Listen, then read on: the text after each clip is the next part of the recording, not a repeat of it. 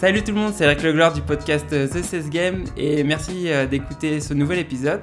On se retrouve après quelques petites semaines d'absence. Aujourd'hui, je reçois Clément Martin, directeur général et cofondateur de Rocket for Sales. Ça va comment, Clément? Eh ben, écoute, Eric, ça va super bien.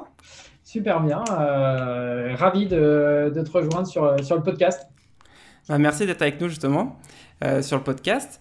Et euh, aujourd'hui, en fait, j'aimerais te parler avec toi de comment tu as lancé LinkedIn Sales Navigator sur le marché français et voir un peu justement en fait tout ce que tu as fait. Mm-hmm. mais avant ça, est-ce que tu peux te présenter rapidement et nous expliquer comment t'en es arrivé là, s'il te plaît? Ouais, tout à fait. Euh, mais en, fait, euh, donc moi, Clément, euh, je suis, j'ai envie de dire, un pur produit de la vente. j'ai toujours été dans la vente. J'ai commencé en société de service. Après, j'ai j'ai rejoint, j'ai eu la chance de, rejoindre LinkedIn et on va en discuter un petit peu après. j'ai fait quelques années, et donc, notamment pour lancer Sales Navigator sur le marché français. Et euh, à la suite de ça, après, j'ai pris des postes de direction commerciale dans les startups. Et, euh, et tout dernièrement, euh, j'ai lancé ma société, donc, qui a un an maintenant. Et, ce qu'on fait chez Rocket for Sales, c'est on est des agents, comme des agents de joueurs de foot, mais pour les commerciaux. Donc, et puis, si, si tu as des questions, on pourra en revenir là-dessus. Mais voilà pour, dans les grandes lignes, mon, parcours. Ok, bah merci pour cette petite présentation. Donc justement, on va revenir sur euh, plus euh, sur la partie euh, LinkedIn. Est-ce que déjà tu peux commencer par nous expliquer qu'est-ce que c'est Sales Navigator? Pour ceux qui, qui, ne connaissent pas.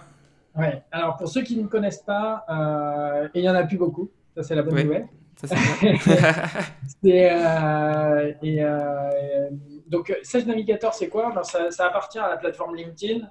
Donc, on va pouvoir utiliser LinkedIn pour identifier des nouveaux prospects, euh, mettre en place une stratégie de social selling, donc du coup euh, de euh, ben, approche commerciale via, via LinkedIn, donc de comprendre ce qui se passe autour de, de, mes prospects, de pouvoir analyser un peu ben, ce qui se poste, etc. Et, et d'adapter mon discours en fonction et personnaliser mon discours en fonction de, chaque euh, personnes et également de rentrer en contact avec euh, ces personnes-là via, via la plateforme. C'est euh, ça. Et, et aujourd'hui, ça évolue plutôt, plutôt bien, notamment sur des intégrations avec des CRM et du dashboarding, etc., pour accélérer la commercialisation au sein des sociétés. Ok, bah merci justement pour l'explication. Et euh, justement, donc tu disais, euh, enfin, on est en train de dire euh, que tu as lancé cette solution justement en France. Est-ce que tu peux nous parler un peu plus en, détail en fait de la démarche, justement de comment tu as lancé la solution en France? Ouais, alors c'était il, il, il, y a quelques années maintenant, et, comme je te le disais, c'est, je, suis assez content de, de, de, la performance des, encore même des équipes aujourd'hui, des équipes sales de, LinkedIn, parce que Aujourd'hui, c'est devenu une norme sur le marché d'utiliser Sales Navigator. Et c'est assez rigolo parce que je rencontre ben, tous les jours des, euh, des commerciaux. Et aujourd'hui, chaque, euh, chaque personne me dit Ah non, mais ça, c'est mon outil euh, indispensable. Donc, moi, c'est une petite fierté également parce que si on, se souvient, c'était il, il, y a un peu plus de cinq ans maintenant. 5 ans, on a introduit LinkedIn Sales Solution, qui est, qui est la, le, nom de l'offre à la base. Et quand je suis rentré, la, la, plateforme qu'on vendait, on vendait du LinkedIn Premium. Donc ça, c'était les six, six, premiers mois. Et, et l'objectif, ben, c'était d'évangéliser le marché, de apporter cette nouvelle démarche qui était le social selling à l'époque, personne ne connaissait euh, le social selling. Euh, et, euh, et, du coup, en plus, on avait des concurrents type Viadeo, etc. et personne comprenait vraiment la valeur de comment on pouvait faire du business à travers LinkedIn. Donc, donc quand je suis rentré chez, chez, chez, chez, LinkedIn, ce qui était vraiment formidable, c'était c'était déjà, un, le côté international parce que j'ai rejoint les équipes à Dublin. Et, et, on était une petite quinzaine de personnes et il y avait huit nationalités différentes. Et donc, du coup, on était tous à s'entraider sur comment on allait pouvoir vendre cette, cette plateforme et, et, trouver notre market. Donc, donc ça, c'était vraiment notre, notre, enjeu, mais il y avait une telle ambiance et cohésion d'équipe et on était tous envoûtés par cette mission euh, qui était de, euh, bah, on apporte le social selling euh, en Europe et puis bon, dans, dans, le monde et, et à, la, à la sauce LinkedIn. Donc c'était vraiment, vraiment très intéressant et enrichissant là-dessus. Parce que bah, en fait, on était tous des, des entrepreneurs. À cette époque, quand on est arrivé là-bas, on était tous des, des gens qui avaient euh, l'entrepreneurship dans leur, euh, dans leur gène. C'était vraiment, euh, vraiment ça l'important. Et, et, donc, tout le monde allait de l'avant, etc. Et des gens brillants, smart, etc., qui parlaient cinq langues. Alors, moi, je parlais juste français, anglais, etc. Donc, c'était assez, assez rigolo. Et, et, on prend une bonne dose d'humilité quand tu arrives dans ce type d'environnement. Donc c'était euh, c'était ça le, gros fait marquant euh, au début. Et, euh, on est arrivé, quand je suis arrivé, il y avait quand même des beaux challenges. Même si la marque LinkedIn était, était déjà forte, c'était il y a ouais, un, peu plus de, un peu plus de 5 ans, la marque était forte, LinkedIn, dire presque tout le monde connaissait. Cependant, euh, il n'y avait euh, pas encore l'utilisation exacerbée par les commerciaux. Donc c'était encore euh, un, peu, un peu lent. Donc, et tout le monde n'était pas prêt à acheter ce type de solution pour leurs commerciaux parce que c'était digitaliser les forces de vente Et donc, premier challenge, c'était déjà de bien comprendre le marché, bien qui étaient nos cibles. Et typiquement, on s'est euh, très vite rendu compte que euh, ben, c'était euh, les, les, boîtes les plus, plus accentuées sur le digital. Peut-être que tu connais, Elric, ton, ton Social Selling Index. oui, 82. 82, c'est pas mal, hein? Ouais, je sais pas, je sais pas, j'avoue, je, sais pas trop. Euh, j'ai regardé justement la semaine dernière. Euh. Dès, que tu dépasses 80, c'est que tu commences à être dans, les, euh, dans le top des users sur, sur LinkedIn. Ok. Et toi? Et toi? Et moi, alors, je crois que je suis redescendu, j'étais à 87 et avec les vacances, je suis ouais, sur 80. Voilà. Et, et, et, vraiment, et donc du coup, on utilisait le Social Selling Index pour identifier les bonnes sociétés et on savait où on allait euh, faire, euh, faire mouche au final. Hmm. Ah ouais, c'est pas mal ça comme, ben, comme technique d'approche.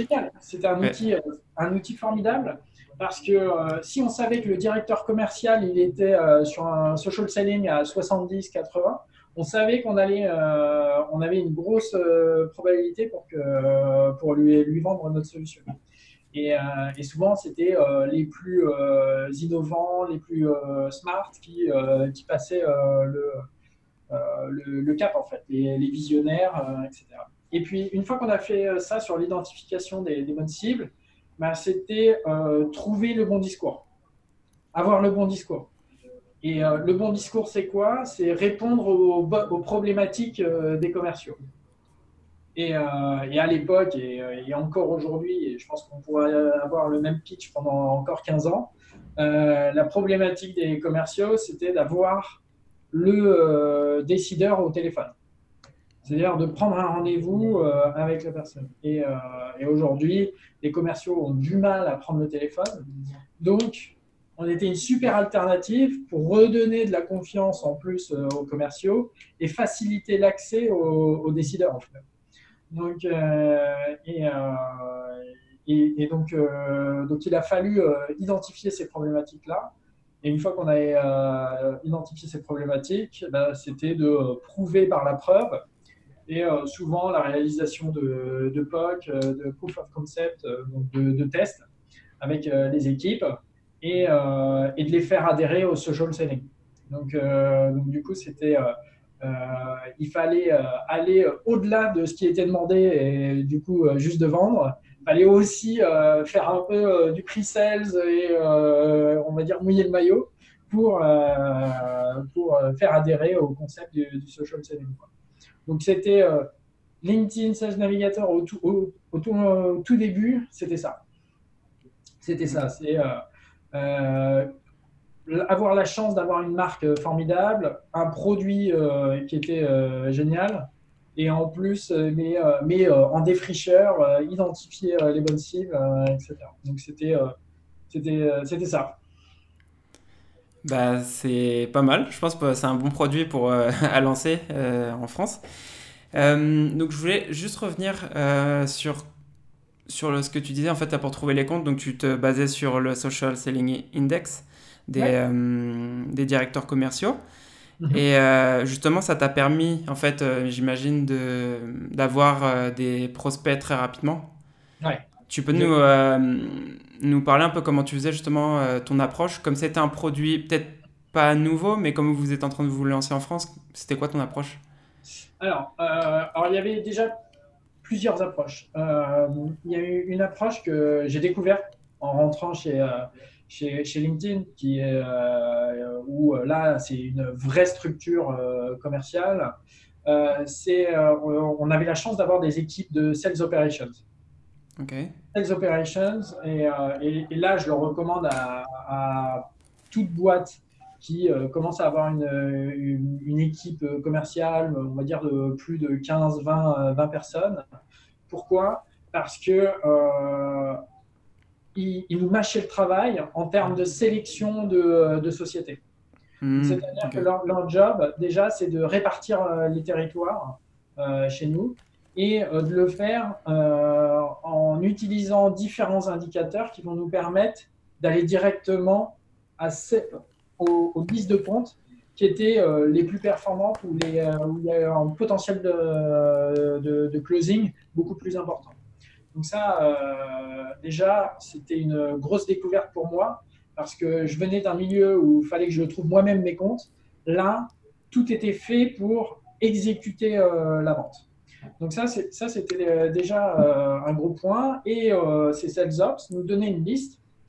et dans cette liste, il y avait notamment le social selling index de la société qui nous permettait de savoir si, si la société avait une appétence ou non sur, euh, sur le social selling. S'ils utilisaient déjà LinkedIn pour euh, développer leur business. Donc ça, c'était euh, déjà le, premier point. De, deuxième point, eh ben, c'était tout simplement d'utiliser notre outil qui était Sales Navigator et de prendre contact avec les personnes. Et bizarrement, ça marchait. Et, c'est assez rigolo hein, parce que euh, on avait ordre de ne pas prendre le téléphone et de démarcher euh, directement. On ne pouvait pas prendre. Euh, le meeting devait être généré par, par, par email. Par, LinkedIn. Et c'était quoi? C'était via, via email ou via tu pouvais. demande de connexion. demande de connexion. Et, et on n'avait pas le droit de prendre le téléphone et dire bonjour, je m'appelle Clément, je suis de LinkedIn, je voudrais vous parler. Et donc, euh, mais pourquoi? Parce que si on arrivait à avoir le meeting avec la personne, bah, le deal était déjà fait. C'est-à-dire que, regardez, je suis déjà en train de parler avec vous euh, de cette manière. Donc, c'était euh, une manière de, vendre également. Et donc, déjà, une fois ça, et après, il fallait générer l'intérêt, découvrir du besoin et générer l'intérêt. Et une fois qu'on avait fait ça, euh, euh, j'ai énormément appris en termes de, forecasting sur comment tu monitores ton business de manière à faire en sorte d'atteindre l'objectif. Et ça, euh, j'en ai, ai pas parlé, mais LinkedIn étant une boîte américaine, il y avait une très très forte culture du résultat. Et donc du coup, du, du, du, reward, de la récompense, de, de récompenser les personnes qui, euh, qui avaient bien, euh, bien performé. Euh, mhm. Très américain dans, dans, la démarche, toujours positif, du coup, on, sentait qu'on était tous en mission sur emmener, emmener ça. Et, et, donc, du coup, la partie forecasting devenait super importante pour pouvoir faire en sorte de surpasser l'objectif ou bien, euh, dans le moins bon des cas, faire euh, en sorte d'être sûr d'être à l'objectif. Et, euh, des sociétés comme LinkedIn ou Salesforce, etc., ça vraiment t'apprend à, comment exécuter la vente et industrialiser la vente sur bah, du mid-market, de l'enterprise et du global account. Et, ça, c'est vraiment euh, très enrichissant euh, dessus parce que, euh, au final, sur les trois années où j'y étais, ben, en gros, on a, pu, on a pu cartonner les objectifs et faire en sorte qu'aujourd'hui, le Sales Navigator, ben, toute boîte, j'ai envie de dire, dans la tech, presque l'utilise. Bah, c'est clair. Et euh, je voulais revenir sur. Euh, donc, tu disais, tu parlais du, de la prévision, en fait, euh, qui LinkedIn t'a appris à. à ouais, ouais enfin, comment tu dis Tes prévisions Ouais, voilà. c'est juste pour pas utiliser le mot, pour pas utiliser le mot en anglais. pour utiliser. ils t'ont appris à comment prévisionner tes, tes ventes. Et justement, comment, comment tu faisais? Alors, alors c'est assez rigolo parce que euh, tout, est, euh, tout part des. C'est des maths. Ok. Euh, C'est-à-dire qu'en en fait, tu as, des ratios qui existent. Alors, ça diffère selon l'industrie, etc. Moi, en gros, on était sur des deals mid-market. mid -market, et sur ces deals mid-market, grosso modo, il fallait avoir en début de quarter trois fois ton pipeline, ton, euh, le montant de, total de tes opportunités devait faire trois fois euh, ton, ton objectif. Si tu mmh, étais au-dessus de ça, eh ben, grosso modo, tu étais quasiment sûr de, de faire euh, l'objectif. Alors, quand je dis ça, il faut être bien conscient qu'il il faut avoir un, bah, euh, un, pipeline, alors du coup, euh, une liste d'opportunités de qualité. Et c'est ça l'enjeu. C'est d'ailleurs toujours de bien qualifier euh, ses opportunités pour être sûr de est-ce que, en gros, c'est une opportunité froide ou on, est, on se rapproche du closing. Et toute cette méthodologie-là, si tu appliques ces, ratios-là, eh bien, derrière, tu, sais que tu vas pouvoir gagner. Autre point, il fallait générer ces opportunités. Été aidé par euh, un sales développeur. Donc, c'est vraiment euh, quelqu'un qui va amener euh, la génération d'opportunités. Mais moi aussi, il fallait que j'aille chercher des opportunités. Grosso modo, les objectifs que je me donnais sur les paniers moyens, on était entre 10 et 15, 15 000 euros. Ben, grosso modo, euh, je faisais 4 à 5 meetings euh, par jour. Donc, c'est euh, des calls de, découverte, des démos, etc. du follow-up avec des clients. Mais si, si tu tiens ce, rythme de manière quotidienne, tu t'assures de faire les objectifs. C'était ça. Et si après, sur du, deal mid-market, tu, tu es à peu près sûr de faire tes objectifs en suivant ces, euh, ces métriques-là. Ok. Voilà, et, euh, l'enjeu de, de, bien être sûr de, de garantir un, un, prévisionnel de vente, c'est quoi? C'est euh, de, de remettre en question de manière quotidienne toutes ces opportunités. Est-ce que j'ai bien tous les décideurs? Est-ce que j'ai l'accord de, de, tout le monde? Etc. Et euh, une fois qu'on qualifie euh, tout ça, bah, derrière, euh, d'une journée à l'autre, ça peut changer. Donc du coup, est-ce que j'ai suffisamment d'opportunités pour garantir le, résultat, etc. et puis après, il y en a qui ont d'autres stratégies ou les stratégies où juste je vais faire mon année sur un deal.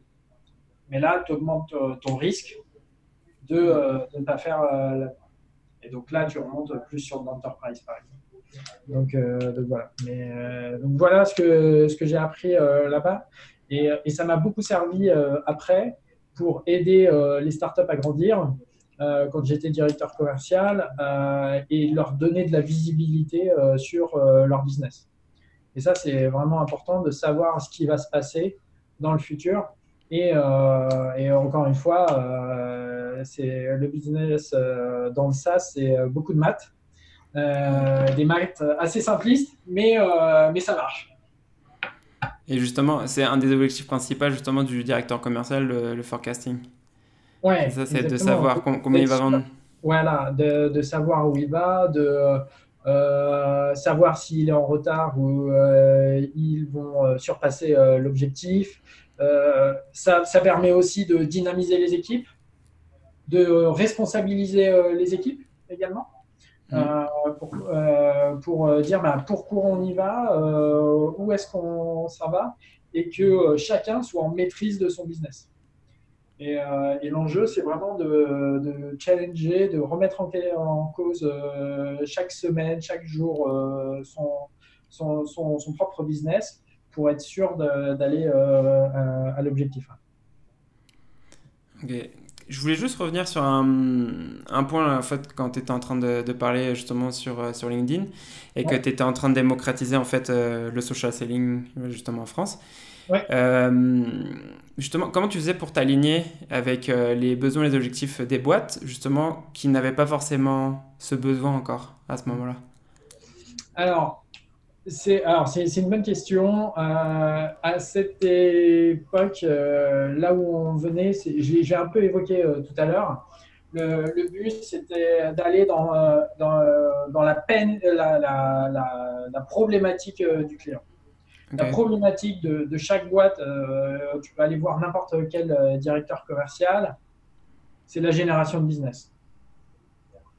Closer, c'est euh, super, mais si tu vides ton, tout ton, ton portfolio de, business, bah, derrière, qu'est-ce qu'il faut faire? Bah, Il faut repartir au combat et régénérer des nouvelles opportunités dessus.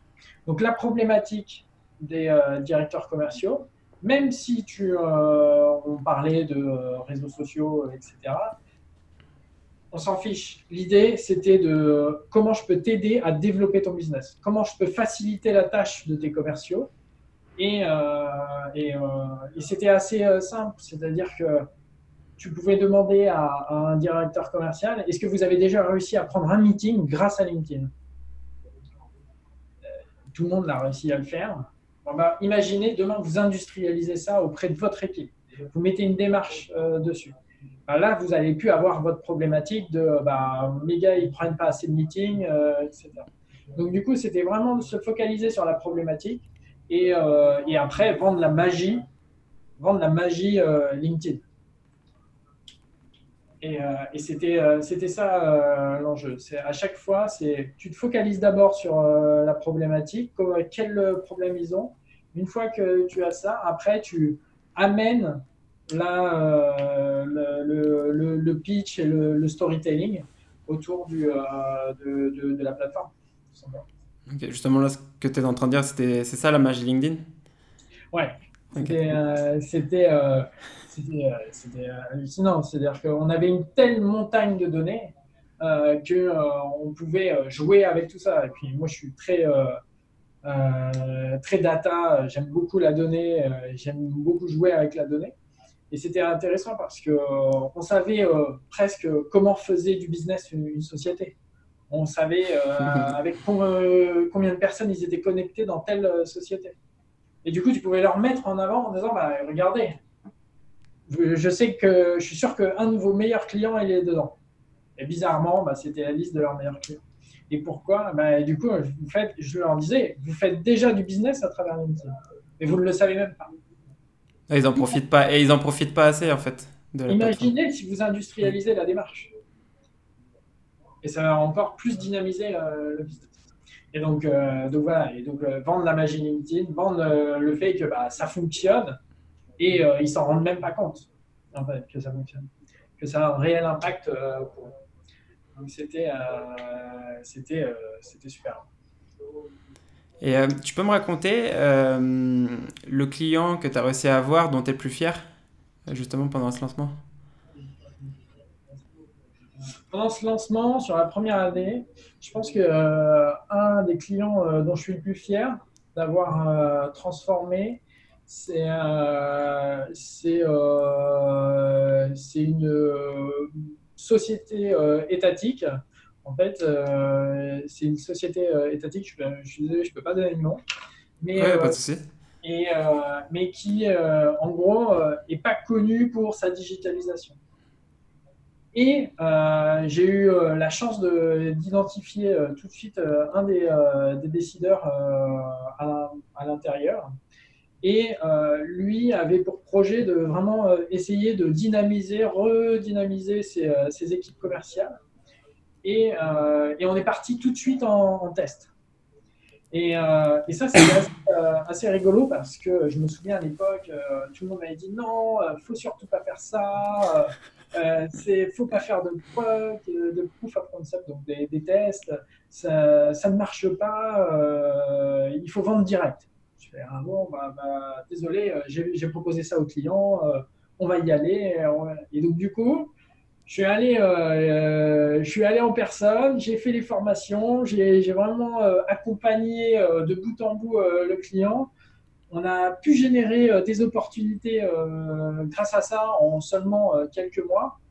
Et c'est devenu quasiment un des premiers clients, plus gros clients européens sur les six premiers mois où je suis arrivé. Et ça, c'est une vraie victoire parce que tu, sens que tu transformes quelque, une société qui est un peu à l'ancienne vers quelque chose où ils ont pris cinq ans d'avance sur le marché. Et ça, c'était euh, vraiment, euh, vraiment intéressant et euh, je suis assez fier de, ça. je pense que c'est pas mal pour la boîte, mais aussi pour LinkedIn. Tu leur as montré que tu n'as pas fait le process qu'ils qu'ils avaient et justement tu as fait autre chose et ça a fonctionné. Ben, exactement, exactement. Et, et, à partir de ce moment-là, les gens ont commencé à faire des, des pilotes. Et, euh, et, en fait, euh, c'est devenu un peu ma marque de fabrique après, de, faire des pilotes, euh, de les accompagner et les élever dans leur démarche de, social selling. Et c'est ce qui m'a permis de progresser assez rapidement. Parce que avant ça, en fait, avant que tu faisais ça, justement, l'idée c'était d'abord de vendre et après, en fait, ils testaient de voir si ça fonctionnait. Exactement, exactement. Donc très très pushy dans, dans, la manière de, de vendre, etc. Et, moi, euh, en gros, j'ai mis un peu une démarche un peu plus euh, flexible et, euh, étape par étape pour, pour, les clients. Et, et, au final, le fait juste de, les accompagner, de le faire bien et de les faire sentir partie, ils avaient le sentiment de faire partie du projet, en fait. Et, ça, ça, marchait vraiment bien. Ah, c'est intéressant que tu, tu dises. Dis-moi. Ouais, je dis, euh, en fait, il faut sans cesse euh, challenger ce qui se fait euh, ben, dans les équipes commerciales, etc. Parce que tu peux arriver avec des nouvelles idées et personne n'y croit. Et si tu ne testes pas, bah, tu ne le sauras jamais. Et, c'est, cet exemple, c'est exactement ça. Ouais, ça, et ça fonctionne. Et ça fonctionne. parce que justement, j'allais te dire, nous, justement, on a un peu ce, ce souci-là, là, parce que bah, la boîte, elle est un peu jeune. Et euh, on est en train de lancer le, marché au Mexique. Et euh, en fait, il y, en a qui nous poussent justement à faire des gros deals dès le début. Ils nous disent Ouais, non, il faut que tu ailles sur toute la boîte. Euh, la, plateforme, il faut que tu la vendes sur. Bah, si c'est une boîte de 100 000 personnes, faut que tu vendes sur les, pour les 100 000 personnes, pour toutes les équipes de recrutement. Car je suis en train de vendre une, plateforme de recrutement, juste pour le contexte. Donc, c'est de vendre pour tous les postes de la boîte. Et justement, nous, on est en train de tester, de faire des pilotes, justement, avec euh, une partie de la boîte, mais pour commencer, et le vendre euh, bah, justement en interne à peut-être 10% de la boîte. Et en fait, après, de plus partir sur une idée de, ouais, de pilote et de le développer, en, de le vendre en interne après. Et pas d'attaquer tout le groupe euh, dès le début. Exactement. Bah, c'est la stratégie qui a été mise en place par Salesforce euh, qui s'appelle le Land and Expand. Donc, euh, euh, tu, as, tu arrives chez le client, tu démarres petit et hop, après tu, tu grossis. Et, c'est exactement cette stratégie-là que vous essayez de mettre en place. Et, et derrière, parce que ce qui est une, un des points qui est, qui est relativement important euh, à prendre en compte, c'est avoir accès au bon décideur, celui qui a le budget. Sauf que ben, dans beaucoup de cas, c'est très difficile d'aller arriver à celui qui a réellement le budget euh, entre les mains. Et donc, du coup, ton pilote te permet d'avoir accès à une petite euh, enveloppe qui permet de te financer le, le, pilote et derrière d'aller convaincre le décideur euh, sur la période euh, escomptée du pilote pour aller faire euh, le Big Bang sur, sur les projets. C'est deux stratégies. Si tu dois aller plus vite, la stratégie du pilote fonctionne bien. Si, si, tu veux faire vraiment de la vente enterprise, là, tu rentres plutôt sur des, des projets Big Bang. Ok, bah c'est bien que tu me dises ça. Justement parce que non, l'idée c'est qu'on parte sur du. Euh, qu'on fasse ça rapidement. Mais euh, après, le Mexique, c'est un marché, je pense, un peu différent en France. Il est assez en retard au niveau de la, la ouais, de tout ce qui est la partie digitale, pardon. Euh, donc du coup, il faut viser des comptes où, qui ont justement qui ont des, des réseaux sociaux où leur site est moderne, euh, parce qu'il y a encore des sites euh, que tu vois de certaines boîtes qui sont bah, assez grosses, qui ont plus de 100 000 employés au Mexique, et bah, ils, mettent, ils dépensent rien en digital. Et euh, c'est assez compliqué justement bah, de vendre à ces boîtes-là qui, qui, ne voient pas l'intérêt du digital. Et donc du coup, nous, on, se focalise principalement sur... bah, là, je pense que je vais, je vais partir un peu sur la même idée que toi, c'est me focaliser sur les boîtes justement qui ont peut-être un social selling index, mais sur la partie recrutement assez important, ou justement qui, qui investissent euh, euh, dans tout ce qui est Facebook, parce qu'il y a beaucoup de boîtes qui investissent sur Facebook pour le recrutement. Donc, euh. Ouais, exactement. Bah, en fait, surtout quand tu, quand tu, tu vends une plateforme digitale, etc., tu sais que ces les, les, sociétés un peu à l'ancienne vont y venir, mais tu sais que le, le coût de, ta vente va être trop long. Euh, c'est possible que tu vendes quelque chose, mais tu vas vendre petit. Alors que prioriser sur, les, euh, sur peut-être du mid-market, sur euh, des comptes un peu plus petits, mais beaucoup plus transactionnels, vont te permettre d'aller plus vite et atteindre ton objectif. Typiquement, si tu te focalises sur des écosystèmes bah, tout ce qui tourne autour euh, du software, euh, etc. Bah, toutes ces sociétés-là, euh, tu sais que bah, sont, sont focalisés sur, sur le digital. Tout ce qui va être IT, etc. on oublie la partie industrielle. la partie industrielle, ils viendront peut-être dans 10 ans. Mais, mais derrière, ça te permet de te focaliser et d'aller beaucoup plus vite là-dessus. Euh, et de réduire ton, ton, cycle, ton cycle de vente. C'est ouais, clair, c'est que les. Enfin, normalement, enfin, ces boîtes qui sont déjà dans le digital, ça leur, ils ont déjà compris en fait euh, le, ce que tu fais. Alors que mhm. les boîtes industrielles, justement, elles vont avoir. Euh, bah, vont se dire, mais pourquoi? Enfin, on va en avoir besoin alors que nous, ça marche très bien ce qu'on est en train de faire. ils n'ont pas besoin d'un site internet, par exemple, pour, pour vendre. Alors, ils font tout à l'ancienne. Exactement. Ou sinon, tu peux, en utilisant Sales Navigator, par exemple, euh, pour ne euh, pas faire de, pub, euh, une stratégie peut être d'identifier tous les ex, je dis n'importe quoi, Google, LinkedIn, Salesforce, etc., qui sont dans les grandes boîtes, boîtes industrielles. Ah, Pourquoi? Et parce qu'en en fait, tu, tu, as un filtre sur, sur, sur, LinkedIn qui te permet de voir d'où viennent les, euh, d'où viennent euh, les, les, gens, qu'est-ce qu'ils ont fait euh, dans le passé. Et donc ça, pourquoi ces sociétés industrielles recrutent ce type de profil? Pour les aider à se digitaliser. Mmh. Mmh. Et c'est là où tu peux aller plus vite dessus. Donc voilà, encore une fois. Ah, c'est une, bonne idée, je n'y pas pensé. Il y, y, a des choses comme ça qui, qui permettent de, d'aller euh, d'aller plus vite, euh, d'aller plus vite. Ok. Et euh, justement, ça, ça, a été quoi ton plus gros échec dans, dans, ce lancement? Plus gros échec. je devais signer un gros, un grand compte du, du CAC 40 fait un beau deal euh, assez, euh, assez important euh, pour l'offre. Et j'ai été, j'étais trop ferme sur, sur la négo, ce qui m'a permis, ce qui m'a pas permis de, vendre, justement.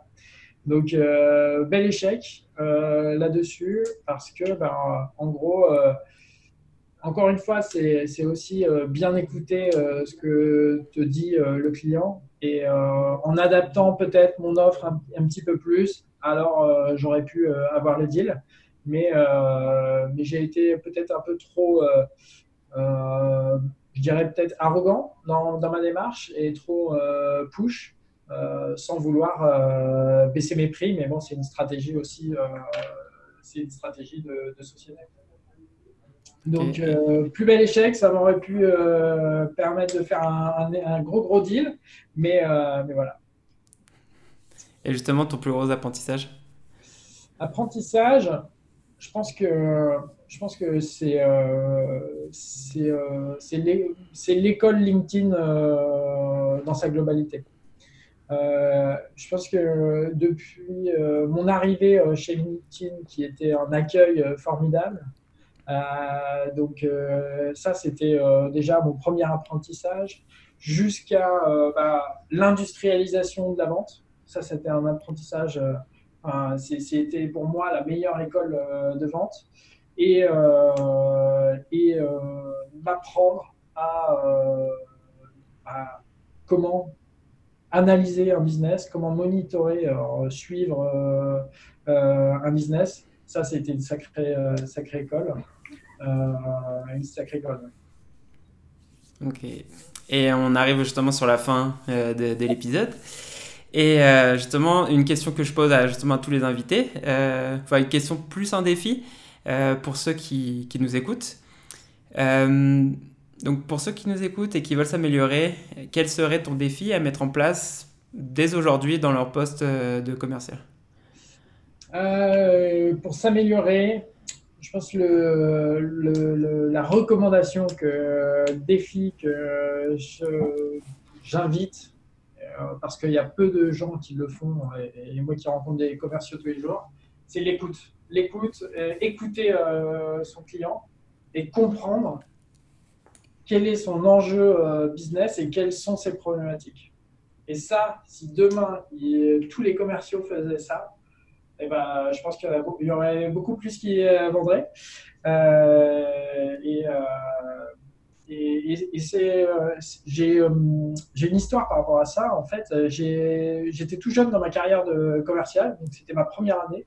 J'ai fait une formation qui s'appelle Customer Centric Selling. Donc c'était très très intéressant avec Jean-Marc Bello, qui est un influenceur sur LinkedIn, qui est très intéressant. Et euh, je me souviendrai toujours de la, fois où il m'a donné une, euh, il m'a posé la question qu'est-ce que tu veux améliorer autour euh, lors de cette formation? Je lui ai dit bah, moi je voudrais m'améliorer en closing. Et sa réponse m'a vraiment marqué. Et dix ans après, je m'en souviens. Il me dit ah si tu veux t'améliorer en closing, ça veut dire qu'il faut revoir tout le process.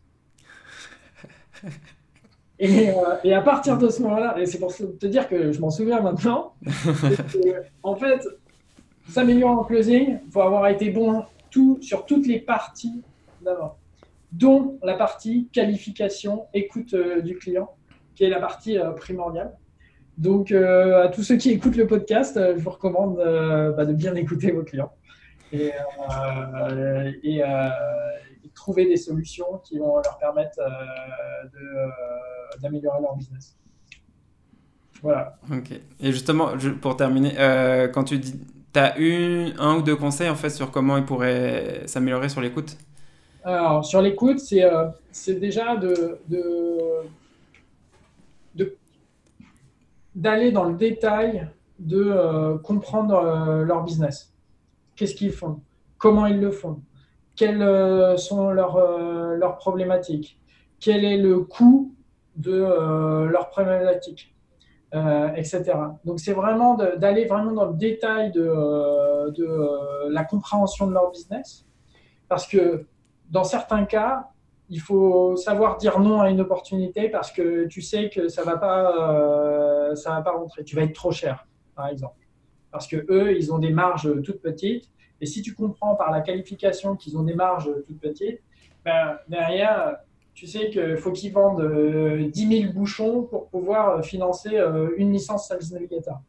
Donc, du coup, ça marche pas. Donc, l'idée, c'est d'aller dans la granularité de quelles sont les problématiques euh, du client, euh, comment il contourne ces problématiques, ah, il les contourne pas, quels sont les coûts, etc.